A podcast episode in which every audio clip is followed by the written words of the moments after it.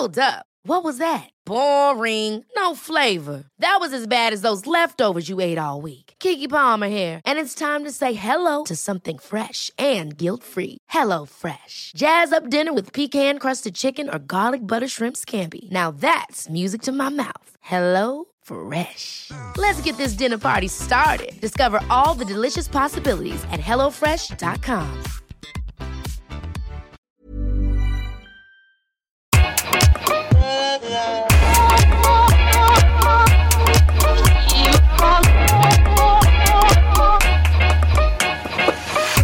Salut Rokaya. Salut Grace. Bienvenue dans cet épisode spécial de Kif Taras, survivre aux réunions de famille. Aujourd'hui, c'est un triple crossover avec les couilles sur la table et Camille, deux illustres podcasts de Binge Audio. Et ça tombait à pic parce que les fêtes, c'est bientôt et ça peut parfois être un total moment d'angoisse. hein. On va être confronté à nos proches, leurs affections parfois sont sexistes, racistes, homophobes ou bien tout à la fois. Et arrosé d'un verre de vin, ça peut vite déraper. Ou sans verre de vin, hein, parce que dans certaines familles, pour des raisons euh, religieuses, il n'y a pas d'alcool et ça n'empêche pas les personnes euh, de déraper. Alors comme dans Kif Taras, on aime parler des choses qui fâchent, on va sauter à pieds joints dans les potentiels conflits fami- familiaux et vous donner des outils, des conseils, des parades pour vous confronter euh, aux pires éléments de vos familles qui vont euh, vous tenir les propos les plus problématiques. Et on va faire ça en conversation et avec joie avec nos collègues Victoire Toyon euh, des Couilles sur la table. Bonjour Victoire. Salut. Et Camille Regache du podcast Camille. Salut Rokaya. Salut. Salut les filles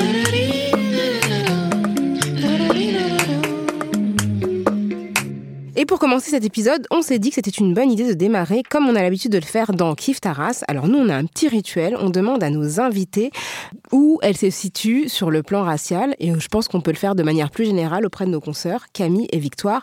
Alors, est-ce que vous vous situez de manière générale en tant qu'être social et si oui, comment vous le faites? Bon moi je suis une femme euh, cisgenre, euh, c'est-à-dire que j'ai le genre qui m'a été attribué à la naissance. Euh, j'ai 30 ans, je suis blanche, je suis célibataire et j'ai pas d'enfant.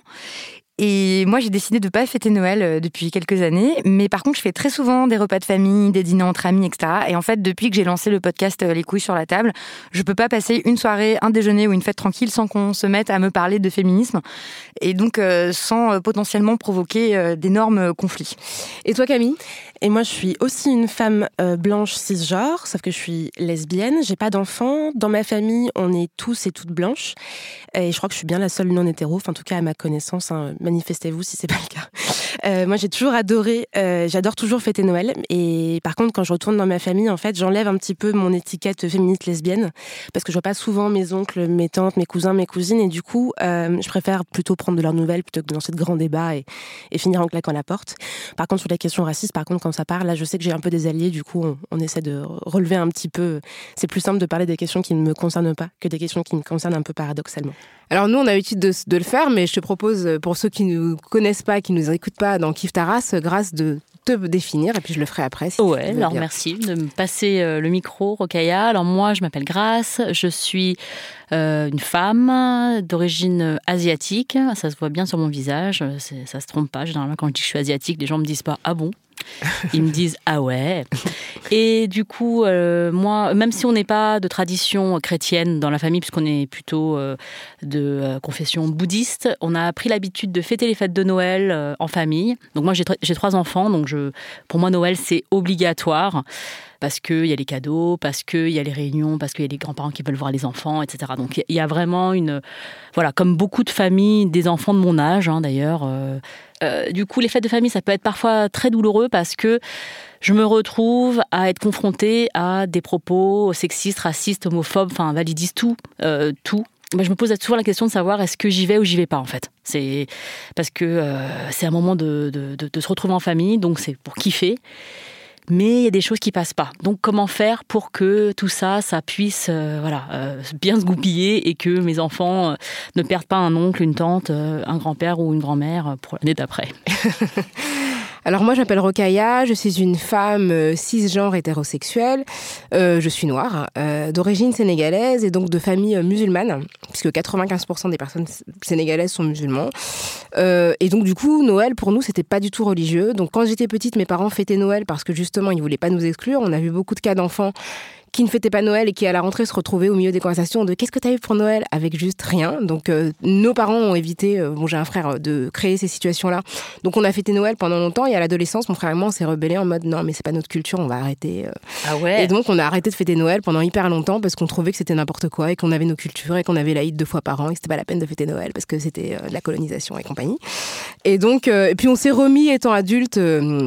À refêter Noël, mais voilà, j'ai un rapport assez assez lax euh, à Noël. Je l'ai beaucoup fêté à l'étranger, je l'ai fêté aussi au Sénégal, euh, mais c'est assez marrant parce que là-bas c'est une fête, euh, mais comme une fête quoi. C'est pas du tout un truc traditionnel, etc. Déjà il y a un truc marrant, c'est que là-bas les Pères Noël sont noirs. Bah oui. Non, mais en fait, c'est trop bizarre. Et du coup, c'est vrai qu'il y a quelque chose de plus, euh, voilà, de plus souple. Mais effectivement, les réunions de famille, c'est quelque chose d'assez courant, surtout qu'on est dans des situations de famille recomposées. Nous, c'est beaucoup de familles immigrées, donc les cousins, c'est pas forcément des cousins, mais des gens de la communauté. Donc ces questions-là se posent énormément parce que il y a les traditions qui se mêlent effectivement à ce qu'on peut vivre nous en tant que Français. Puisqu'on est toutes françaises, je crois, toutes les quatre autour de la table. Et donc toutes les quatre, on est confrontés, euh, comme euh, vous qui nous écoutez, euh, certainement à des situations de repas de famille, de dîner entre amis, de soirées, de fêtes, etc., où il y a des sujets importants qui sont abordés, des questions politiques, etc. Donc on s'est dit, bon, comment est-ce qu'on répond à tout ça? Parce que plus on a des convictions, plus on a des opinions formées sur un certain nombre de sujets, et plus aussi il y a des choses qui peuvent nous heurter, ou plus il y a potentiellement des situations euh, Bon, d'abord, ce qu'on s'est dit en préambule, c'était que, bon, d'abord, le conflit, c'est pas forcément mal. Hein. Il s'agit pas euh, d'éviter le conflit à tout prix, etc. Parfois, le conflit est nécessaire, parfois, il est inévitable. Mais euh, ce qu'on s'est dit aussi, c'est qu'en fait, il y a un truc euh, que moi j'ai appris, c'est que, et, trop tardivement à mon avis, c'est qu'en fait, on a toujours le choix de rentrer dans une conversation ou non. Et euh, ça, c'est important euh, parce que euh, parfois, on fonce tête baissée en fait dans des dans des conversations qui vont mal se terminer. On le sait déjà d'avance. Alors qu'en fait, on peut toujours se dire que si on n'a pas envie d'avoir un type de conversation avec quelqu'un, on peut décider de pas l'avoir. Quand on décide d'avoir vraiment cette conversation avec les personnes, quand le débat se lance vraiment, on a identifié cinq cas d'arguments qui reviennent très très souvent et donc on va discuter ensemble de comment on peut répondre à ces cinq arguments principaux dans ces débats. Non, mais c'est pas comme ça autour de moi. hein. Enfin, perso, j'ai jamais vu ça. hein. Donc c'est euh, de dire euh, non mais ma chef euh, elle est ma chef c'est une femme. Ah bah moi chez nous j'en fais beaucoup plus que ma femme à la maison. Ça c'est quand c'est un mec qui parle. En disant mais regarde autour de nous la charge est hyper équilibrée voilà. Ma fille elle est dans un collège hyper mixte. Il y a des blancs des blacks des beurs tout le monde s'entend hyper bien il n'y a pas de racisme etc voilà. Donc ça c'est quand on parle de situation structurelle on va dénoncer le patriarcat on va dénoncer un système raciste, un système validiste, euh, etc. Et que la personne à qui vous parlez vous dit ça ne correspond pas à la réalité que je vis, donc c'est faux ce que tu racontes. Alors qu'est-ce qu'on répond à ça? Moi, je me suis dit que euh, face à cet argument-là, en fait, ça sert à rien de nier les perceptions de la personne. C'est-à-dire qu'on est personne pour lui dire euh, non mais n'importe quoi, tu te rends pas compte de telle ou telle chose, etc. Puis elle te croira pas en fait. Ouais, Voilà. C'est son vécu. Donc, et c'est euh, son voilà. vécu, donc il s'agit pas du tout de nier euh, le, le vécu des gens. C'est comme les mecs qui me disent euh, non mais moi je souffre, c'est hyper difficile pour moi et tout machin. Gars, ok tu souffres, bah, je vais pas remettre en cause le, le, le fait que tu souffres, Mais d'accord. nous, on meurt donc. exactement. exactement. Voilà, fin de Mais l'épisode. par contre- Allez, merci. Par contre, non, en fait, ça me semble être un biais super courant, c'est-à-dire euh, de faire de son cas euh, personnel, individuel, une situation générale et de pas arriver à comprendre le concept d'exception. C'est-à-dire, oui, peut-être que toi, dans ton couple, tu en fais plus que ton épouse à la maison. Néanmoins, cette situation n'est pas représentative de celle de la majorité des gens. Et c'est vrai que face à ça, il faut avoir des chiffres, des statistiques, etc., qui, euh, qui remettent euh, euh, les pendules à l'heure. Et donc ça, il faut être prêt avec des arguments et des chiffres et compagnie. Mais en fait, c'est reconnaître dans un premier temps le vécu de la personne individuelle et ensuite lui expliquer que ça ne correspond pas forcément à la majorité des cas. Je pense à ça aussi, à cette femme qui m'avait dit, mais moi, euh, j'ai jamais rencontré aucun problème de sexisme, jamais. Euh, j'ai, euh, moi, tout s'est bien passé dans ma carrière. Je n'ai jamais été harcelée dans la rue. Je ne comprends pas de quoi vous parlez. Quand t'as quelqu'un autour de la table qui dit, bah, en fait, moi, je vois pas de quoi tu parles, parce qu'en fait, oui, bon, peut-être qu'il y a de l'homophobie, mais moi, j'en ai jamais vu autour de moi. Enfin, mon pote gay m'a jamais raconté ça, ou des choses comme ça. Bah, la personne ne vous voit vraiment pas. Et c'est aussi une, caractéristique d'LGBT, c'est qu'on n'est pas visible. C'est-à-dire que quand t'es racisé, bah oui, on voit que t'es différent, entre guillemets. Euh, quand t'es une femme, pareil, généralement, ça se voit plutôt bien, à part des rares cas où vraiment tu es extrêmement androgyne, ou etc. T'as un passing, qui est pas celui de ton genre. Quand tu n'es pas vu, quand tu n'existes pas, moi en fait c'est pas marqué sur ma tête que je suis lesbienne, bah en fait les gens ne se rendent pas compte. Donc par définition en fait si les gens disent bah j'ai pas vu qu'il y avait de l'homophobie autour de moi, c'est normal parce qu'en fait les gens déjà ne se déclarent pas comme LGBT. Au travail par exemple, tu as, euh, 50% de LGBT qui se qui font pas leur coming out dans un milieu professionnel. Donc en fait c'est possible que la personne qui me dise ça en disant bah moi j'ai pas d'homophobie autour de moi, elle sait déjà même pas en fait que peut-être sa collègue ou son collègue il n'est pas hétéro. Donc déjà, ça fait déjà un énorme biais pour comprendre qu'il y a de la violence parce que les gens qui sont concernés le disent pas. Font pas tout leur coming out et c'est pas un problème. On a le droit de pas faire son coming out pour se protéger de plein de choses, un coup émotionnel, de tout ce qu'on veut. Mais du coup, c'est vrai qu'on ne le dit pas. Et moi, je vais pas non plus euh, dire directement quand je rencontre quelqu'un, euh, bah oui, en fait, la violence euh, lesbophobe que je reçois, c'est celle-là. T'as pas forcément envie d'en parler. Tu es plutôt en train de dire ce qui est positif aussi vis-à-vis de toi. Donc, t'es pas en train d'annoncer tout ce qui va pas. Par contre, si quelqu'un dans votre repas vous dit, bah moi, je vois pas en fait, je vois pas cette violence-là autour de moi, bah essayez peut-être de lui demander bah ok, tu connais des gens qui sont concernés autour de toi? Oui, non. Si c'est oui, bah tu leur as déjà demandé Tu en as déjà parlé Ouais, moi je fais, ça. Ouais, je fais ça aussi des fois avec euh, les situations sexistes et tout. et ça marche vachement parce qu'ils se disent ah non, j'ai jamais demandé en fait à Michel si en fait il avait eu un souci euh, en disant qu'il était avec un avec son conjoint quoi. Et peut-être qu'en fait, ils vont y repenser à une discussion plus tard. Et peut-être ça va rentrer en discussion. Michel va lui dire Bah ouais, ouais, quand j'ai fait mon coming out au travail, euh, c'était une vraie galère, quoi. Et elle va se dire Ah, ok, c'est aussi autour de moi. Et s'ils n'en connaissent pas, bah du coup, il faut aussi leur dire Bah en fait, ça, là, les chiffres ressortir, quoi. Il y a quand même une personne sur deux qui a déjà eu des actes, euh, enfin, qui a déjà subi un acte homophobe. Donc, en fonction de la situation, aussi dire Bah tu le vois pas, c'est normal c'est pas toi, c'est normal parce qu'en fait on le dit pas. Si tu demandes aux gens, ils vont te dire que oui. Mais c'est un peu, c'est un peu la même logique quand on te des gens qui vont te dire mais pourquoi tu dis toujours que t'es noire? Moi je vois pas, je te vois pas comme une noire. T'as envie de dire bah écoute, euh, moi j'aimerais bien ne pas me voir comme une noire, mais mais c'est quelque chose qui m'est rappelé de manière quotidienne et d'une manière, d'une certaine manière quand tu me dis tu ne me vois pas comme une noire, comme une arabe, comme une asiatique, ça veut dire que tu ne vois pas ce que je subis et donc tu me nies en tant que personne. Tu sais que c'est pas vrai. Je veux dire les gens ils voient bien que que t'as pas la même couleur de peau qu'eux et dans d'autres circonstances tu vois que bah c'est les mêmes qui vont quand ils vont rentrer de vacances qui vont dire ah j'ai la même couleur que toi, tu vois. Donc, euh, bien sûr que tu as remarqué que j'étais noire. Mm. et, euh, et, du coup, tu vois, c'est un peu. c'est Quand les conversations sont inconfortables, ils ne veulent pas voir que tu es noire. Mais quand il s'agit d'un truc euh, cool, associé à la culture, entre guillemets, noire, et eh bien là, tout de suite, c'est. voilà, c'est pas du tout invisible, quoi.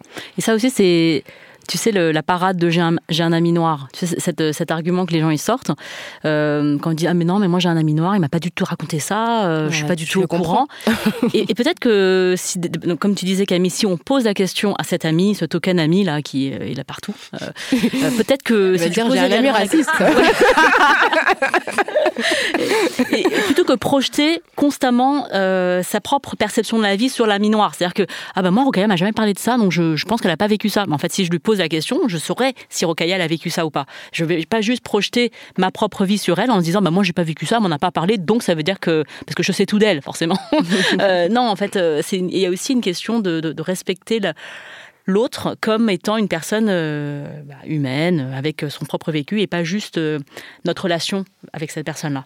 Puis il y a une étape 2 aussi, c'est que si la personne ne te l'a pas dit, c'est potentiellement que tu es toi-même problématique. C'est-à-dire que la hmm. personne parle plus facilement. Non, mais voilà, clair. Hein. tu parles plus facilement à quelqu'un que tu sais qui est safe pour toi, où tu vas pouvoir échanger sur ces questions-là. Si, si, la personne ne te l'a pas dit, si ton collègue Michel t'a pas dit, en fait, peut-être que toi-même, tu as déjà des remarques en fait, qui sont pas, qui le mettent pas bien à l'aise. quoi. Donc, il euh, faut réfléchir à ça aussi, je crois. Mm. Mais euh, c'est bon, euh, chacun est libre de faire ce qu'il veut. Donc voilà, cette idée que tous les individus euh, sont absolument libres et qu'on a tous euh, le choix, en fait, quelle que soit euh, notre condition, la situation dans laquelle on se trouve, etc., on a toujours, toujours le choix. Quand vous vous retrouvez face à ce type d'argument, de dire, en fait, souvent, moi, je me suis rendu compte dans des discussions féministes et tout, qu'en face de moi, il y avait des personnes qui n'avaient aucune idée de ce qu'est la sociologie, par exemple. Donc en fait, ils ne comprennent même pas le... Et, et je dis pas ça pour les blâmer, parce que c'est un truc qu'on n'étudie pas à l'école, en fait, forcément. Sauf si tu fais les filières économiques économique et sociale, Ouais, là, où tu as que des fait, cours. ouais. euh, Il être euh, très privilégié pour avoir accès à un apprentissage de la sociologie dans un, dans Dans un le cadre du cadre lycée. scolaire. Il Bah, voilà. déjà, dans le- au lycée, être euh, en première euh, ES. Enfin, c'est Ouais, déjà. c'est ça. euh, Ouais. faut quand même franchir pas mal d'étapes. Mais il y a plein de malentendus, j'ai l'impression, qui viennent dans les discussions du fait que les gens, euh, que parfois vos interlocuteurs, ils, ils, ils connaissent pas du tout le principe de la sociologie. Exactement. Et donc, ils comprennent pas la classe sociale, comment ça joue, euh, les effets euh, de race encore euh, moins, euh, le sexisme, etc. C'est compliqué. Ils s'accrochent à l'idée qu'on est des purs individus, euh, que euh, la culture n'a aucune influence sur nous, que la société n'a aucune influence sur nous, et qu'à la fin, euh, en fait, on, on a tous fait exactement ce qu'on voulait, et tout était des choix, quoi, dans la vie. Et j'ai aussi l'impression que le concept de choix, il n'est pas bien compris, souvent, on fait comme si on avait tous les choix possibles, et, des personnes en face ne peuvent pas comprendre que, bah non, il y a plein de situations où tu n'as pas de vrai choix, en réalité. et que tu connais même pas parfois tes options. C'est-à-dire que déjà la connaissance des choix possibles, c'est déjà un, un capital culturel. Et ça, de penser que c'est quelque chose qui va de soi, euh, il y a plein de gens qui découvrent Sciences Po après avoir fini leurs études parce qu'ils n'en ont jamais entendu parler, tout simplement parce que c'est dans des, endroits où c'était même pas une option euh, envisageable. Et cette idée-là de- du conditionnement social, et c'est vrai que là on parle beaucoup de, de la France hexagonale, mais vous imaginez bien que si vous êtes guadeloupéen et que vos ancêtres ont été réduits à l'esclavage pendant 400 ans, vous n'êtes pas au même endroit euh, qu'une personne dont les ancêtres étaient déjà libres. Tout simplement, le fait d'avoir été libre et d'avoir pu constituer un capital économique, territorial, matériel pendant longtemps, et ben ça, ça change tout. Quand on est immigré, on vient d'arriver, on n'a pas d'héritage. On n'a pas d'héritage sur le sol. Et donc tout ça, ça fait qu'il y a un confort aussi matériel qui, qui, qui n'existe pas. Et c'est vrai que ce que tu dis, euh, Victoire, par rapport au fait que les gens ne pensent pas à la sociologie, ils pensent que tout est une question de choix personnel et individuel. Et que la personnalité, finalement, elle est déterminante par rapport au reste. Et c'est une façon Et que aussi ta se- personnalité euh, vient Ouais, fait la de toi. Donc, Exactement. par exemple, tu es un garçon, eh bien, euh, c'est tout naturellement, et c'est euh, un choix euh, que tu as fait d'être intéressé par le foot. Exactement, exactement. Euh, Exact- tu es de classe sociale euh, supérieure, euh, ton père est médecin, euh, ta mère est avocate, euh, tu aimes euh, l'opéra. Voilà, c'est naturel. hein. Ouais, c'est euh, voilà, pensent un pas que les goûts sont forgés, en fait. Exactement. Et le Ça, pendant aussi de ça, c'est aussi que tous les mauvais choix, ils sont Ouais. voulus. C'est-à-dire que si tu as fait une erreur, c'est que en fait, t'as fait, c'était ton choix. Ouais, c'est ça. Si tu, Si tu si tu as divorcé, les personnes qui sont dans une situation euh, précaire, je crois pas qu'elles aient choisi euh, d'être pauvres ou d'être euh, en quête de, de, de, de confort. Je pense que c'est vraiment quelque chose qui, euh, qui doit se réfléchir au niveau de, bah, collectif, collectif, et quoi. des forces Mm. voilà des forces structurelles qui structurent la, la société mais ça c'est vrai qu'il y a plein il y a- je trouve qu'il y a plein de discussions qui achoppent complètement parce que les deux personnes euh, sont pas du tout sur la même base quoi Bah, ne serait-ce que le truc de sortir de chez toi en sécurité. Et on sait que quand tu es un jeune euh, garçon arabe ou noir, tu as 20 fois plus de risques d'être arrêté par la police que quand tu ne l'es pas. d'être contrôlé dans la rue D'être ouais, contrôlé, contrôle d'identité. Que déjà, si tu as, vécu une garde à vue étant adolescent, ta vie, c'est pas la même. Ton rapport au monde, c'est pas le même. Ta confiance dans l'avenir n'est pas la même. Quand tu es un parent blanc de centre-ville, tu sais que tes, tes enfants ne, prennent, ne risquent pas ce genre d'expérience et donc ont cette sécurité, en tout cas mentale, de ne pas s'en sentir potentiellement agressé par ce que représente l'institution qui va de la police à l'école. mais du coup quand tu te retrouves face à quelqu'un comme ça qui manifestement euh, ne comprend pas comment ça marche euh, les classes sociales euh, comment qui a pas du tout qui a aucune notion de tout ça qu'est-ce que vous faites vous? Bah moi, je prends un cas très particulier, moi ou d'autres, hein, mais juste parce que le, t'as le droit de faire ce que tu veux. Quand t'es LGBT, c'est quand même déjà un premier stade d'acceptation. hein. Si quelqu'un te dit, euh, non mais c'est bon, tu peux faire ce que tu veux, euh, enfin je m'en fous, déjà tu sais que t'es un peu safe. Donc c'est un peu le degré minimal. Moi, je prends le cas juste en disant, bah peut-être que dans le droit, j'ai le droit d'être pareil que tout le monde, j'ai le droit de me marier depuis 2013, ok, d'accord, très bien. Mais en fait, moi, j'ai pas le droit en fait de sortir dans la rue la tête sereine en tenant la main d'une personne du même sexe que moi.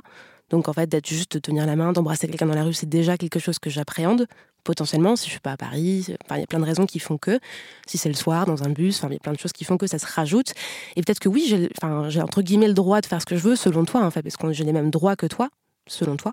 Mais en fait, moi, dans ma vie de tous les jours, c'est pas le cas. Il y a plein de choses qui sont différentes. Euh, par exemple, si je postule à un emploi, bah, j'hésite en fait à dire euh, si oui ou non je suis, si je suis hétéro ou pas. Parce va- si je le dis pas, tout le monde va croire que je le suis. Mais du coup, c'est juste que mes potentialités, tout ce que je peux faire, tout ce qui m'est accessible en réalité, et pas correspond pas forcément à ce que tu me donnes le droit en fait dans l'absolu quoi. Donc j'essaie de l'expliquer un peu comme ça par du cas particulier en disant bah, il y a des choses que je ne peux pas faire. C'est exactement ce que tu dis Rocaille sur le fait de voilà, euh, enfin tu il y a des choses que je peux pas faire ou des choses que je vais vivre et que tu ne vivras jamais. Et donc le raconter généralement ça aide un petit peu à comprendre le ah oui d'accord ok parce que déjà tu fais tomber un truc qui est de dire bah déjà on existe en fait ce qui généralement euh, voilà est un peu compliqué. Mais juste de donner le cas de bah ça je peux pas le faire.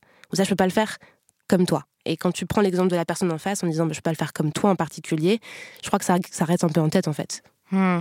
Mais je repose la question euh, sur euh, quand, quand, la personne ne veut pas entendre parler ni de classe sociale, euh, ni de genre, ni d'aucun concept de sociologie, qu'est-ce qu'on fait? On le renvoie en seconde euh, Sciences Éco, quoi. Ah, on le renvoie là-bas, là, ou la renvoie. Non, mais c'est-à-dire que. Après, je pense qu'il faut se dire que notre mission, c'est pas d'éduquer les gens. Moi, je suis pas éducation nationale. Hein. Je suis pas Wikipédien. Donc, si la personne ne veut pas comprendre, à moins vraiment que j'aime beaucoup, beaucoup, beaucoup cette personne, ben, salut, quoi. Enfin, si la personne veut rester. Et si tu l'aimes vraiment, vraiment beaucoup? Bah, je sais pas. Je sais pas si je pourrais. Sauf si c'est ma mère, tu vois. Mais parce que là, c'est un truc qui est inconditionnel et qui est pas rationnel. Euh, c'est leur mère, euh, leurs parents, euh, leur père, tu vois, qui voilà, qui veut pas entendre en fait, qui veut pas entendre parler ni de féminisme, ni de classe sociale, ni de quoi oui, que sauf que je pense que c'est, en tout cas, moi je pense que c'est des personnes qui t'aiment vraiment. Elles sont sensibles à tous les arguments que tu vas pouvoir mobiliser par rapport à la peur. Quand tu dis que tu as peur de sortir de chez toi, euh, de vivre certaines situations parce que tu es lesbienne, parce que tu es une femme, etc., je pense que si tu parles de ton émotion et de ce que tu ressens et que la personne t'aime vraiment, elle peut pas ne pas y être sensible. Sinon, c'est vraiment qu'il y a un problème de violence, tu vois. Mais c'est autre chose. Mais pour moi, les personnes qui ont un minimum d'empathie pour toi, elles ne peuvent pas ne pas entendre le fait que tu sois dans une situation d'inconfort. Moi, je pense que, je pense que ton cas particulier est toujours un argument massu si tu veux, enfin, si tu es très proche de la personne et si tu veux pas utiliser cet argument-là pour pas toi te mettre à nu parce que c'est aussi, euh, ça, ça a un coût, mm. et bah, toujours trouver une solution dans le vécu la personne en face. Et si ça, ça marche pas, bah clairement, euh, baisse un peu les bras. Mais je pense que l'argument de qu'est-ce que tu as vécu, qu'est-ce, que, qu'est-ce qui t'est arrivé, et trouver un exemple par rapport à la personne, si ça, ça marche pas, franchement, c'est un peu, c'est un peu, un peu l'impasse.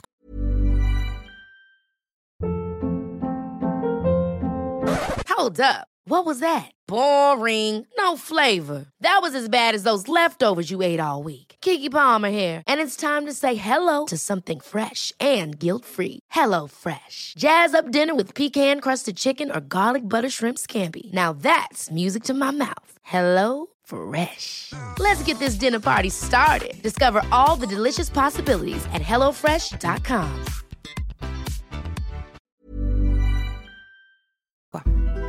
Mais attends, regarde, c'est la nature. À un moment, faut arrêter de dire n'importe quoi. Il y a des hommes, il y a des femmes, il y a des blancs, des noirs. Un point, c'est tout. C'est la nature. Là, c'est quand on atteint le point biologie de la conversation. Alors, euh, euh, c'est hyper intéressant cette idée. Déjà, si on prend vraiment la question des, des, la question raciale, hein, déjà blanc et noir, qu'est-ce que ça veut dire? Je veux dire, la couleur blanche, la couleur d'une feuille, ce n'est la couleur d'aucun être humain, et la couleur noire, ce n'est la couleur d'aucun être humain. Donc on voit bien qu'on est dans une schématisation extrême qui vise justement à opposer des groupes. Et dans la catégorie euh, noire, par exemple, il y a aussi bien Beyoncé qu'un pêcheur du Sénégal. Je veux dire, ces deux personnes n'ont rien à voir, ne se sont jamais rencontrées, n'ont même pas la même couleur de peau. Et, ça, ça montre bien que c'est quelque chose qui n'est pas logique. Et de toutes les façons, les généticiens ont, montré que si tu prends deux Africains au hasard, tu as plus de chances d'avoir une grande distance génétique que si tu prends un Africain et un Européen au hasard. Par exemple, bah, l'esclavage, du fait de ce que ça demandait comme travail physique à certaines personnes, ça a pu occasionner un tri tout simplement un tri qui, qui, peut, qui effectivement a pu donner lieu à peut-être euh, une répétition de certaines tâches qui ont pu, euh, de génération à génération, donner des capacités, des compétences, etc. Ou par exemple, on dit souvent que euh, aux Antilles, ou que voilà que les hommes noirs sont des hommes qui sont pas fiables, qui sont pas fidèles, qui délaissent leur foyer, etc., etc. Et en fait, on sait que dans le système esclavagiste, par exemple, je pense aux, Amériques, hein, de manière générale, eh bien, les familles étaient séparées, c'est-à-dire qu'on considérait que les hommes étaient, étaient animalisés, on considérait que c'était des étalons, donc il n'y avait pas de, la structure familiale en fait était complètement éclatée donc ça, quand on le reproduit sur des siècles, évidemment que ça a des conséquences sur les structures familiales actuelles dans les Antilles françaises, dans les familles nord-américaines, où effectivement, bah, la constitution du noyau autour du couple hétérosexuel, elle a été challengée par l'esclavage, puisque les familles étaient dispatchées et que les hommes étaient considérés comme des reproducteurs. Donc, encore une fois, on est dans de la sociologie et dans de l'histoire et pas dans quelque chose de naturel le dérivé de l'argument c'est génétique, il y a aussi l'argument c'est culturel. Hein. Il y a vraiment le truc de ça c'est un peu plus édulcoré, mais c'est un peu mais c'est culturel. Chez vous les asiatiques, vous êtes tous hyper respectueux. C'est pour ça d'ailleurs que chez vous ça marche mieux. Euh. oui, parce qu'en fait chez nous c'est une dictature euh, peut-être, donc ça marche mieux. Euh, donc en fait il y a vraiment ce truc de, de chez vous c'est comme ça. Et, et déjà quand on part de cette discussion, on dit mais chez vous, il faut déjà définir le qu'est-ce que ça veut dire en fait euh, dans, quelle entité on va on va qui on va mettre dedans en fait et, qu'est-ce qu'on va analyser? Les femmes c'est comme si les hommes c'est comme ça les asiatiques sont comme si euh, voilà. Bizarrement on dit jamais les blancs c'est comme ça. Ah. tu vois enfin il y a des tu te rends compte quand même qu'il y a des populations qui sont plus schématisées et réduites que euh, ah ouais les blancs leur culture Enfin, tu vois, tu des trucs que tu n'entends euh, pas beaucoup, en fait, en tout cas dans l'espace mainstream, quoi. Hmm. Et je pense à l'argument biologique qui est utilisé dans les, euh, quand tu commences à parler de, de féminisme, c'est de dire euh, non mais écoute, euh, les femmes portent les enfants, euh, elles ont des utérus, euh, elles ont un lien complètement différent avec euh, porter la vie, tout ça. Parfois c'est glorifié, hein, tous tous Mm. ces arguments-là. Et en fait, on va accuser les féministes de, de nier l'évidence et de et de pas faire euh, de dire tu, tu fais comme si on était tous pareils, mais tu vois bien que c'est pas le cas. Il faut bon. Du coup, moi, ce que je dis là-dedans, c'est qu'en fait, il faut jamais rentrer dans les discussions sur les conséquences euh, de certains faits biologiques. C'est-à-dire qu'évidemment, vous n'allez pas dire ah non, c'est pas vrai, les femmes elles n'ont pas d'utérus et tout ça. Non, en fait, on va pas rentrer là-dedans. Mais de dire par contre, donc je ne nie pas du tout des différences biologiques, mais Enfin, Ce les qui est femmes, les important- femmes cisgenres, hein, parce que voilà. exactement. Donc déjà, ça, souvent, tu prends 10 minutes pour l'expliquer et tout, parce que non, mais c'est normal. Non, mais c'est non, mais c'est normal. Mais même pour, mais oui, mais, Non, mais ça, c'est ça, c'est logique. réponds pas, tu- Moi, si quelqu'un me dit, bah, tu as quand même pas nié l'évidence, les, les femmes euh, ont des utérus, je vais pas, mon argument principal va Ouais, pas être de dire vrai. euh, toutes les femmes n'ont pas d'utérus, sinon Ouais, c'est foutu, quoi. vas trop loin, là. Bah, des fois, enfin, ça dépend. Ouais. Mais Une discussion n'est possible. Parce que, mais, Ouais, mais pourquoi pas Ça peut être une. Mais c'est vrai.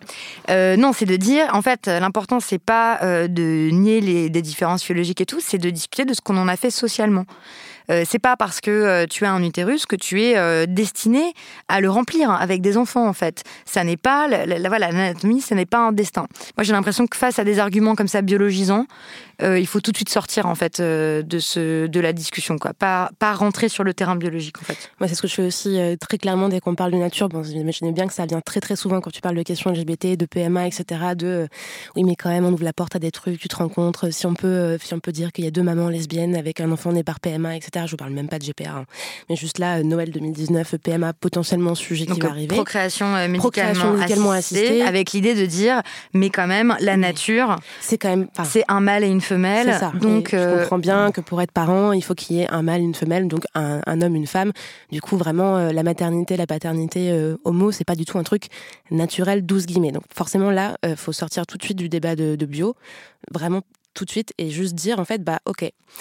On fait quoi du coup? On fait quoi? Parce que ça fait quand on dit que c'est pas naturel en fait l'homosexualité, mais ça fait quand même un sacré paquet de temps en fait qu'il y a des homos sur Terre. C'est pas arrivé il y a 20 ans, hein, donc ça fait quand même plusieurs siècles, que, voire plusieurs millénaires que ça existe.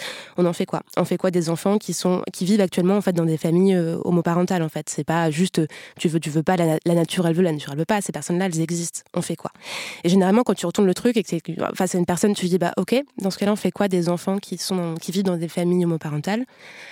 Et bah la personne elle est un peu emmerdée parce que soit elle est obligée de sortir un argument qui est vraiment clairement très caricaturalement homophobe en mode bah non non ça devrait pas exister. Là du coup bah généralement s'il est un peu poli il le fait pas trop quoi. Enfin il- du coup il est un peu emmerdé en disant ah ouais c'est vrai que s'il existe déjà faut quand même qu'on trouve une solution quoi et moi je trouve que c'est une manière assez subtile de ramener les gens dans le Mmh. truc en disant bah c'est pas qu'on veut ou on veut pas, elles sont là en fait. Elles sont sous ton nez tous les jours, tu les vois, euh, enfin tu peux entendre des, des parents qui témoignent. Si c'est déjà là en fait, qu'est-ce qu'on fait quoi? Et donc du coup quand tu retournes le truc, bah, il est obligé de trouver des solutions pour que ça existe. Généralement c'est un peu creepy, ça peut être creepy, mais euh, ça peut aussi euh, être une manière de les ramener vers euh, un peu, bah, c'est l'évidence quoi. Elles sont là donc faut qu'on encadre par le droit, par plein de choses en fait pour que ça puisse exister dans un cadre de société qu'on a choisi quoi. Et Ça c'est l'argument plus facile quoi. Tu peux un peu faire enfin, l'analogie, je trouve, historique avec les mariages qui étaient interdits entre les personnes qui n'étaient pas de même groupe ratio. Tu vois, justement, l'idée que voilà, c'était contre nature, que c'était scandaleux, ça abatta- abattardissait la race, etc. Et qu'au bout d'un moment, tu dis, mais oui, mais les gens, ils font des enfants, et de toute façon, ça, voilà, les enfants existent. Donc, effectivement, les, voilà, tu avais la, la loi qui était contre, et vraiment, tu as eu un chemin euh, assez, assez proche qui s'est produit euh, par, par rapport à des gens qui considéraient que ça allait euh, enfin, enlever la pureté de la, de la race blanche et menacer cette domination. Je suis complètement d'accord avec vous deux parce qu'en fait, finalement, quand on creuse un peu cette question-là, on se rend compte que très vite, la biologie, c'est de la morale. C'est-à-dire que c'est pas du tout une question euh, euh, scientifique, mais c'est une question morale. Mais tout fout le camp. Si on autorise ça, alors il va se passer ça. Il y a vraiment une question beaucoup plus... euh, parce que finalement, que ce soit le sexisme, les questions homophobes, les questions raciales, il en va de l'ordre du monde. Il en va de l'ordre du monde actuel. Et si on ébranle ça, mais on ne sait pas ce qu'on aura demain, ça pourrait être pire qu'aujourd'hui. hein. comme on se dit, c'est biologique, de toute façon on peut rien y faire, on peut rien changer, etc. Ça permet de pas remettre en question euh, des situations sociales en fait. Ouais, je pense, ouais. Par Ouais, Ouais. de dire euh, ah bah non, bon bah voilà les femmes elles ont un utérus, euh, elles portent des enfants, euh, ça veut dire qu'elles sont faites pour ça et Ça veut que- dire que voilà, on les paye moins cher parce qu'elles Mm. sont moins efficaces au boulot, parce que potentiellement elles vont être absentes. Enfin, il y a plein, plein d'implications. Et, que- et que le monde quoi. va mal depuis que les femmes travaillent, en fait. euh, Tu vois, euh, Parce que les hommes, ils sont perdus. Quoi, tu peux pauvres. justifier que c'est euh, un congé maternité uniquement et pas un congé paternité qui est important parce que c'est elle qui le porte. Enfin, tu peux justifier énormément de choses et justifier plein de d'inégalités sociales en fait tout simplement. Sauf que si tu dis ça, c'est que tu refuses de les voir. De la même manière que quand tu vas considérer que les Noirs sont très très bons en sport, l'implicite c'est qu'ils sont pas forcément bons ailleurs. Donc on va leur conférer le terrain de- du sport, la Coupe du Monde, les- les- la musique, etc. Mais tout d'un coup, dès qu'il s'agit d'être un intellectuel, d'être de diriger la France, d'être dans la politique, ah ouais, mais là c'est pas votre truc, tu vois. Ça c'est pour euh, les personnes qui sont en situation de domination. Et du coup c'est une manière aussi de garder euh, la même répartition euh, des, des rapports de force. Ouais, quand tu dis c'est biologique donc on peut rien y faire donc Bah on peut oui, rien ça, changer bah donc ouais. voilà. Mm. Ça, ça clôt le débat directement en fait. C'est une manière de clore le débat. Et c'est facile, ça rassure en plus. Ouais, mais féminisme, racisé, noir, LGBT, euh, ça complique tout. Ça, ça veut rien dire. Ça me gêne comme mot, moi. Alors qu'est-ce que tu réponds quand la personne veut s'engager dans un débat sur le mot? Choisi, sur les mots Bah, moi, ce que je lui dis, c'est que je suis étonnée qu'elle soit plus choquée par le mot que par le phénomène. Si on n'est pas d'accord sur le mot, moi, il n'y a pas de souci. Tu prends un autre mot, tu l'utilises. Mais moi, ce qui m'importe, c'est pas euh, le mot euh, sexisme, c'est pas le mot racisme, c'est pas racisé, c'est qu'il existe des discriminations. Et si la personne est capable d'investir plus d'énergie dans le mot que pour lutter contre les discriminations, euh, moi, j'ai un souci. Je lui dis, ok, d'accord, le mot, tu veux, tu veux en débattre, mais qu'est-ce que tu fais concrètement pour lutter contre les discriminations? Dis-moi ce que tu fais au quotidien. Mais la personne, généralement, elle est un petit peu embêtée, quoi. À partir du moment où on accepte, que, bah oui, je suis pas noire, ma, co- ma peau en réalité elle est marron, mais bon, politiquement je suis noire, bah on avance, on va pas faire des, oui, t'es marron clair, t'es machin, etc. Non, en fait, je appartiens à un groupe qui est considéré comme des noirs, qui va des gens très très clairs, qui sont beiges, à des gens qui sont euh, noirs, euh, bleutés, etc. Non, il faut qu'on soit euh, pragmatique, à mon avis. Ouais, donc c'est de refuser de discuter du mot quoi quand on Mm, oppose ouais. ces arguments-là. Moi, j'ai pas envie, en tout cas. Moi, j'essaie de comprendre en fait pourquoi ils aiment pas ce mot-là. Euh, Par et- exemple avec féministe. Par exemple, avec féministe, c'est vraiment typiquement quelqu'un me dit non, vraiment, toi t'es féministe, sous-entendu t'es une radicale qui brûle des soutifs encore euh, version il y a 50 ans, quoi. Et je dis bah ok, mais parlons, parlons féminisme, parlons de toi, tu, tu fais la vaisselle, tu fais que des trucs très très concrets. Et là, en fait, la personne dit oui, oui, bah ouais, j'en ai marre, c'est moi qui fais tous les cadeaux de Noël, mon gars il fait rien, tout ça. Tu fais ah, bah là-dessus on est d'accord, tu vois. Et du coup, trouver des points où on est d'accord, et à la fin tu dis Hey, big reveal, c'est du féminisme ça aussi. Il fait ah c'est ça, ouais c'est cool. Du coup c'est prendre point par point en disant bah ça t'es d'accord, ça t'es d'accord, ça t'es d'accord. Bah en fait on est d'accord à 90% toutes les deux. C'est juste que t'as pas le même mot que moi. Du coup pourquoi tu refuses de prendre ce mot si on est d'accord sur tout?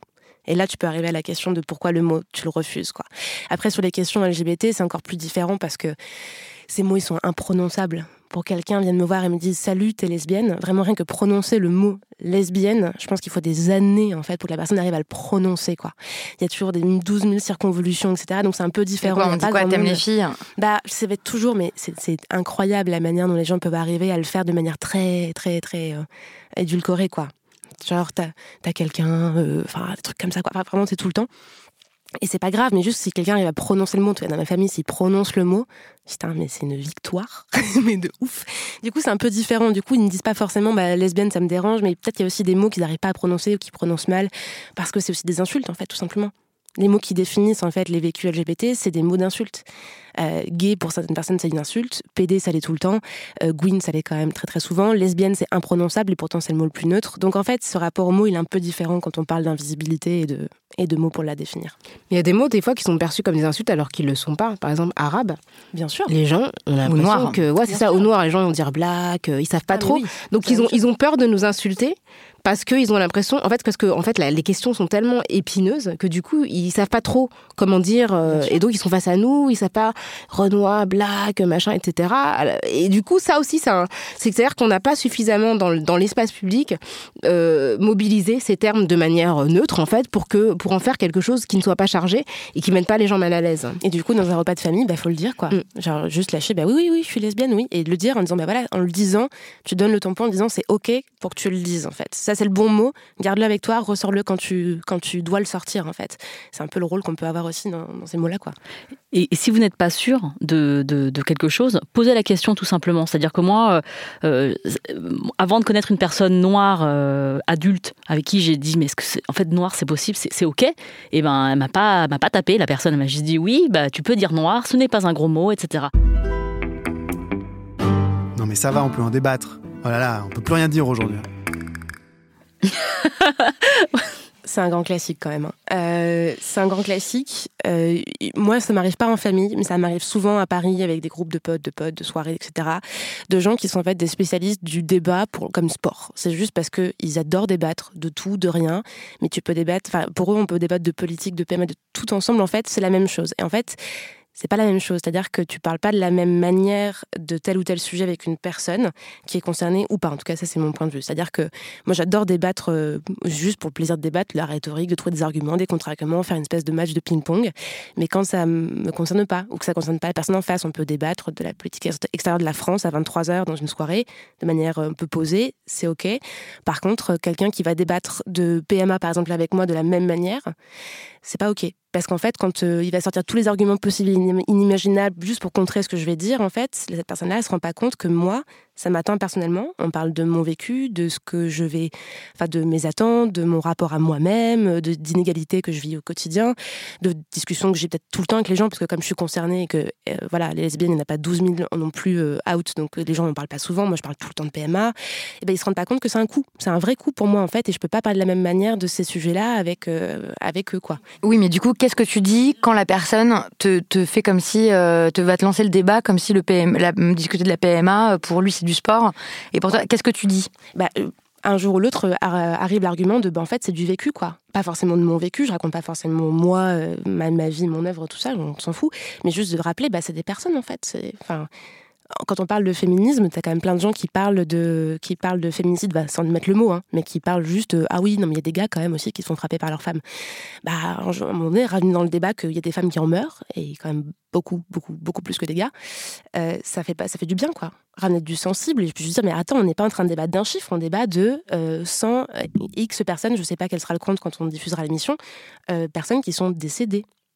On n'est pas en train de parler de- d'un truc euh, qui n'est pas palpable, quoi. Ouais, moi, je pense que, que là, je suis d'accord vraiment avec ce, que, avec ce que tu dis parce qu'il y a vraiment une notion de, de- de respect et d'empathie euh, dans les discussions, surtout que, dans les dans les réunions de famille ou entre amis euh, qu'on peut avoir plus que dans euh, un débat sur Facebook ou sur une chaîne de télévision en continu. C'est comme quand on, on dit des choses avec soi-disant humour, c'est-à-dire que maintenant, et je reprends l'exemple de Myriam Levin qui nous a dit ça dans, dans- dans un des épisodes de Kif Taras sur être juive et française, elle a dit à un moment, elle n'a plus peur de dire que ce n'est pas drôle, en fait, euh, que les choses ne sont pas Oui, ça drôles. aussi, c'est bien Et de dire elle, la elle a parade, pas envie. c'est pas drôle. Et voilà, elle c'est pas drôle, ça ne me fait pas rire. Et elle a dit, enfin, et moi, je vraiment, j'ai appliqué ça ensuite en me disant, mais moi, j'ai pas besoin d'être validée par Michel Leb, par exemple. Si je le trouve, si, si, j'ai pas besoin de rire à toutes les blagues de tous les gens que je trouve pas, pas drôles. Et, et ça, ça, ça- ça m'exclut peut-être temporairement d'un cercle, Euh, mais de toute façon, ce cercle-là, je n'en veux pas. Euh, je ne veux pas être dans cette mais quand c'est dans ta famille hein, qu'on fait des blagues sexistes et tout, on va dire Eh Vic, j'arrivais de ne pas. Franchement, eh, c'est bon, détends-toi, euh, ça va. T'as pas d'humour. Bah, tu dis, Bah. euh, bah, bah non, Je suis désolé. très détendue. Moi, j'ai- d'humour. des fois, ça m'arrivait de dire euh, non, désolé, j'ai vraiment aucun humour. Ça ne me fait pas rire du tout. Non, mais t'as le droit de dire, je, je, Ouais, je fais pas ça, en fait. ouais. C'est c'est pas drôle, c'est pas de l'humour, en fait. Et après, Pas t'as la ça. technique de dire euh, explique-moi ce qui est drôle. Non, je n'ai pas d'humour, du coup, tu veux bien m'expliquer ce qui est drôle. Ça, c'est la technique. euh, Mais C'est super bien ça. Mm, mm. Parce que du coup, ça, ça oblige la personne à déconstruire un minimum son propos et en tout cas à être confrontée à ce, au ressort qu'elle utilise pour faire rire. Pour terminer, donc voilà euh, la réponse à 5 cas qui arrivent très très souvent dans, dans ce genre de conversation, des propositions de parade. On a quand même quelques conseils euh, complémentaires. Je n'ai pas oublié que l'alcool, souvent, euh, ne prépare pas à des discussions spécialement ouvertes, sereines et constructives. Hein, c'est même si voilà, voilà. Que c'est bien. On s'est dit aussi que c'était bien d'identifier des alliés dans des conversations. Euh, de voir les gens qui hochent la tête parfois d'un air entendu, qui disent pas beaucoup, de peut-être les prendre à partie, de dire toi qu'est-ce que t'en penses, euh, etc. Ça c'est bien d'identifier des alliés. Parfois, dans la cuisine, il y a des discussions qui sont bien plus intéressantes pour repérer les alliés que de, autour de la grande table, quoi. Mm. Enfin, ça paraît con à dire, mais les, les solutions sont souvent dans les personnes, les individus.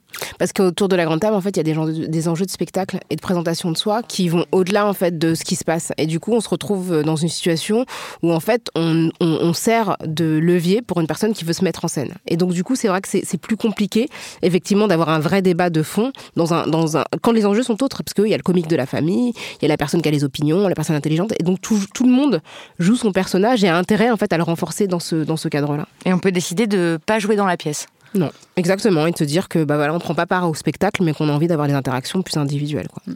Et, et, comme dans toutes les relations, euh, interactions sociales, l'ego est hyper important. C'est-à-dire que des fois, il y, a le, il y a le tonton qui veut vraiment montrer que c'est un père de famille, qui va avoir le dernier mot, qui va avoir raison, qui veut pas être contredit par une femme. Enfin, on, a ou, ou, voilà. Euh, enfin, je parle des hommes parce que c'est plus souvent dans ma famille comme ça, mais euh, il y a aussi des femmes qui font ça, qui des tatas qui veulent. Euh, voilà, pas être contredite par une plus jeune, euh, par euh, voilà, même si euh, elle sait qu'elle a raison. et, donc mettre l'écho de côté, c'est aussi quelque chose qui est important dans dans les familles et un peu moins, je pense, chez les amis, parce que je pense que dans les réunions de, amicales, il y a plus de d'égalité, enfin à ce niveau-là. Mais dans les familles, il y a clairement une hiérarchie des règles au niveau de l'âge, voilà, situation dans la famille, quoi. Et puis aussi euh, trouver des alliés en dehors du cadre euh, du repas lui-même, de la journée même. C'est-à-dire que là, euh, Noël, on va être à peu près tous en même temps, a priori, enfin, en tout cas une grosse partie en même temps à table. si on est vraiment isolé, tout seul, toute seule dans sa famille, où on sait que par exemple on est la seule personne trans de la soirée, on va se faire mégenrer toute la soirée, que ça va être un enfer, bah, préparer le terrain et savoir qu'il y a des gens à qui on peut écrire, on peut appeler s'il y a un problème, aussi avoir des ressources disponibles pour se dire qu'on n'est pas seul là dans cette, cette salle-là à ce moment-là. Ça peut être ça aussi. Puis aussi, si on retrouver des gens qui, en dehors du cadre, quoi, peuvent euh, accompagner. C'est pas forcément autour de la table tout le temps. Quoi. Comment on termine une conversation, Rokaya? Euh... Comment tu fais toi pour clore une conversation En tout cas, moi ce que je moi ce que je parce que les gens en fait aiment bien argumenter, mais souvent sans avoir vraiment de connaissances sur la question. En fait, on a l'impression que dès qu'on parle de, il y a plein de questions sur lesquelles on, ne s'exprime pas sans avoir des connaissances. Dès qu'il s'agit de sciences dures, etc. Bon, on s'exprime quand même avec une certaine prudence, mais dès qu'on est dans les sciences sociales, qu'on parle de sexisme, d'homophobie, de racisme, les gens ont l'impression qu'ils sont euh, naturellement compétents. Et donc du coup, ils te ils te parlent alors que t'as pu travailler sur la question, etc. Il y a une contestation de ta légitimité qui est vraiment euh, très très arrogante. Donc euh, moi, ce que je trouve intéressant, c'est de demander à la, personne, lui dire, bah c'est super intéressant ce que tu dis. Est-ce que tu peux me donner tes sources et tes références? Ça m'intéresse. Et tu fais semblant de commencer à prendre des notes sur les auteurs qu'il a lus, etc. Et du coup, la personne généralement, bah elle en a pas. Donc, euh, ou c'est, à dire que juste placer la conversation sur un terrain vraiment euh, carré. C'est-à-dire dire, OK, on discute sérieusement, donc donne-moi tes références, je vais les consulter, et on poursuivra la, conversation par la suite. Et généralement, les gens, ben oui, enfin, tu te rends bien compte que si, enfin, et c'est pas pour euh, avoir l'air condescendant, etc. Mais c'est juste pour dire qu'on parle sérieusement, en fait. Si tu soit on, discute entre potes, etc. Si tu veux qu'on parle sérieusement, on parle sérieusement. Euh, moi, j'aime bien comme technique aussi euh, de recommander, en fait, de dire, écoute, voilà, bah là, on a passé assez de temps à discuter, mais tu sais, il y a tel livre qui détaille ça. Si tu veux, je te donne les références. Voilà. Et j'ai une petite question subsidiaire comme ça à laquelle je pense. Qu'est-ce que vous faites quand on vous dit non mais arrête t'es trop agressive, j'aime pas du tout, parlons autrement. pourquoi tu t'énerves Pourquoi quand la personne vous fait remarquer votre émotion ou votre qu'est-ce que vous faites? Hmm, c'est compliqué. Moi, je suis toujours très énervée quand de toute façon on en arrive là, quoi. Parce que déjà, quand la personne le remarque, euh, c'est que je suis déjà énervée et, euh, et c'est souvent pour me dire, on peut rien dire avec toi. De toute façon, maintenant. Puis en même temps, je, moi, je sais que ils savent que je suis euh, la radicale de service. Hein, tu vois, j'ai plus besoin. Puis avant, j'étais un peu, j'avais un peu honte de ça, mais maintenant, j'ai plus honte. Donc, je me dis juste, écoute, ouais, écoute, si tu veux pas parler, on parle pas. enfin, mais ouais, j'ai pas, j'ai pas de, réponse à ça. je crois que ça m'arrive souvent de dire euh, oui, en fait, euh, je suis en colère et du coup, je pense que c'est pas un bon moment pour poursuivre cette conversation. Évidemment, comme je suis folle de rage, je ne dis pas aussi calmement, mais euh, je propose qu'on arrête là. Bah, ce qui peut être intéressant aussi, c'est de donner des chiffres, euh, d'être vraiment factuel, donner des chiffres, euh, des chiffres qui viennent de l'administration euh, sur les contrôles faciès, sur les violences sexistes, sur les discriminations à l'embauche. Ça, tu vois, c'est incontestable. C'est des chiffres qui sont produits par le gouvernement et par les différentes institutions. Et du coup, les gens, bah, à moins de contester vraiment la République, enfin là, on est vraiment sur quelque chose. C'est un projet aussi. Hein, je veux dire, c'est pas interdit, mais c'est un autre registre. Ouais, donc d'apprendre, en fait, la technique, ça peut aussi être d'être bien préparé à certains débats en apprenant des chiffres clés par cœur. Et puis, pour terminer, on va clore cet épisode avec, euh, comme dans les couilles sur la table, avec quelques recommandations euh, d'œuvres d'art, mais aussi de ressources qui peuvent euh, vous aider, vous nourrir, etc. Qu'est-ce que tu recommandes, toi, Grace? Alors, moi, je pense que j'ai adoré regarder cet épisode de Master of None de la saison 1. C'est l'épisode Thanksgiving. Ah ouais, il est génial. donc, avec Aziz Ansari, Lena Wave et. Ah mince, comment elle s'appelle Angela Bassett. Angela Bassett, voilà. et vraiment, c'est un épisode qui a été primé au Emmy Emmy, voilà, ouais. parce que il y a une, il y a une progression en fait sur plusieurs années de Thanksgiving et donc et, de ces personnages qui se, disent beaucoup de choses et je pense que ça reprend pas mal de choses qu'on a dites aujourd'hui. en plus, c'est des personnages racisés, LGBT, donc il y a beaucoup de choses. Il y a un coming out, il y a des choses qui sont qui sont pas difficiles à dire, pas difficile, enfin, pas facile à accepter pour les parents et une question de génération, voilà. Et, j'ai trouvé que c'était une sensibilité euh, incroyable et euh, ça faisait du bien de pouvoir euh, voir des gens fêter ça en famille d'année en année et de eux progresser. Bah moi, je vais rester dans les séries aussi, mais je vais être plus hexagonale. Je recommande la série Scam France, en particulier les saisons 3 et 4, qui, la saison 3 est centrée sur un personnage homosexuel, un jeune... En fait, c'est une série qui se passe dans le cadre d'un lycée où euh, des personnages euh, se côtoient. Et en fait au fil des saisons on a un des personnages qui devient le personnage principal et central. Et donc c'est une série qui est destinée aux ados mais je trouve qu'elle se regarde. Et donc, dans la saison 3 c'est un garçon qui est homosexuel et donc c'est tout ce que ça implique euh, dans, dans, son quotidien. Et dans la saison 4 pour la première fois on a une femme une jeune fille en fait une ado qui est musulmane et qui porte un hijab et qui est aussi d'origine africaine. Et je trouve ça bien que ce soit juste une ado qui a des problèmes d'ado qui a une famille normale, donc qui veut pas l'opprimer, la marier de force, l'exciser, etc. Donc qui aime son enfant de manière tout à fait normale. Et c'est la première fois que je vois une intrigue complète autour d'un personnage qui est à la fois noir et musulman et qui est juste un personnage auquel tout le monde peut s'identifier sans identifier, sans observer des problématiques euh, exotiques, des problèmes. Et donc du coup, c'est une manière d'ancrer euh, dans la France des, figures, euh, voilà, minoritaires, mais en vérité très très communes, quoi. Et je trouve que pour le coup, c'est voilà, une belle réussite de France Télévisions.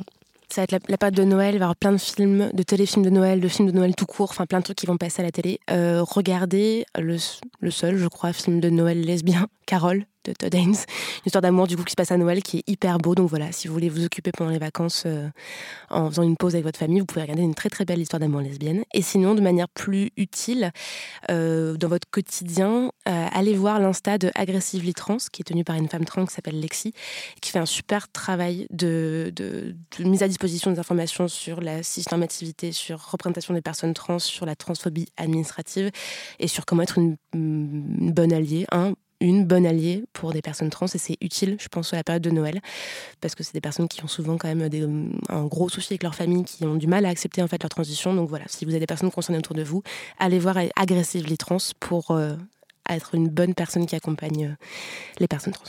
Et moi, j'ai plein de ressources. Non, mais vas-y, j'en prends que deux. Euh, alors, vous allez peut-être, probablement, avoir un débat en cette fin d'année avec vos amis ou votre famille sur faut-il séparer l'œuvre de l'artiste?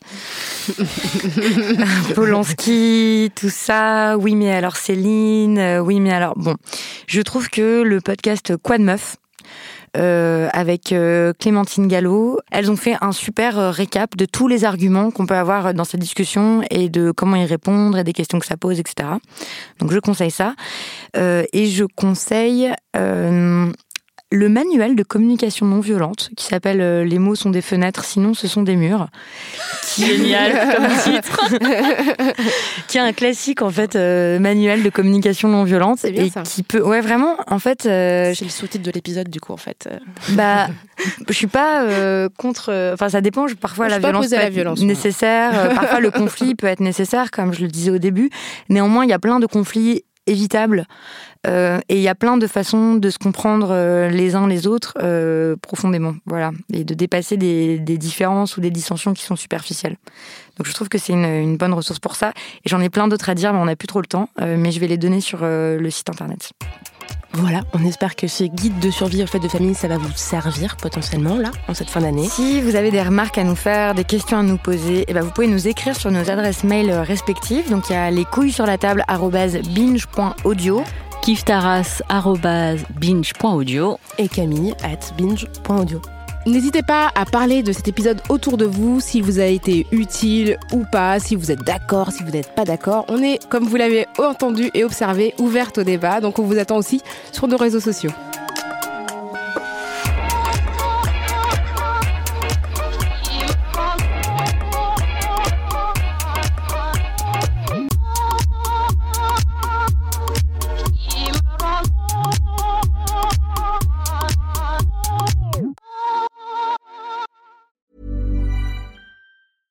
Ever catch yourself eating the same flavorless dinner three days in a row? Dreaming of something better? Well, HelloFresh is your guilt-free dream come true, baby. It's me, Kiki Palmer. Let's wake up those taste buds with hot, juicy pecan-crusted chicken or garlic butter shrimp scampi. Mm. Hello Fresh. Stop dreaming of all the delicious possibilities and dig in at HelloFresh.com.